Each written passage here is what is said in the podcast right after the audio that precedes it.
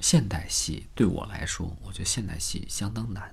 哦，比因为古装更难。大家都知道现代人什么样儿， 对吧？嗯就比如说你要拍一个九十年代的戏，九十年代现在很多小伙伴儿有更记事早的，对他都知道九十年代什么样儿，你怎么骗他呀？嗯所以说， 大家都知道自己什么状嗯态、什么心气儿，那那你你想还原那个，你心里也知道，你想还原那个原原本本，这个难度就比较大。嗯，所以说现代戏相对来说更难一些。那现在中国的配音呢，其实对于动画片配音，传统的，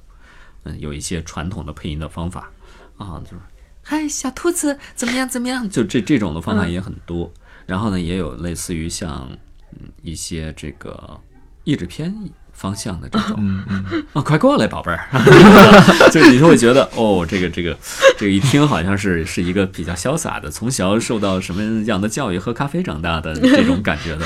然后呢，嗯，也有一种比较写实的，嗯就像就像特别素人、极为素人的这种说话的方式的。嗯嗯回来了，睡吧。他不以动画片，不把动画片当成动画片配，嗯啊，有点类似这种风格的。再有一些边缘风格的，比如说像像港台，比如说麦兜儿啊，嗯就是就是完全也是就是实打实的这么说呀。但是还有一种就是，比如说类似于像把日本的那种配音的风格，日本动画片的普遍的那种，就是常规一点的配音风格。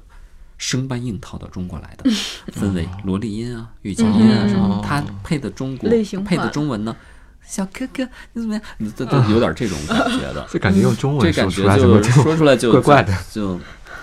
嗯，反正就是一言难尽呃吧，就是各种风格都有。嗯、不同的项目其实符合不同的风格。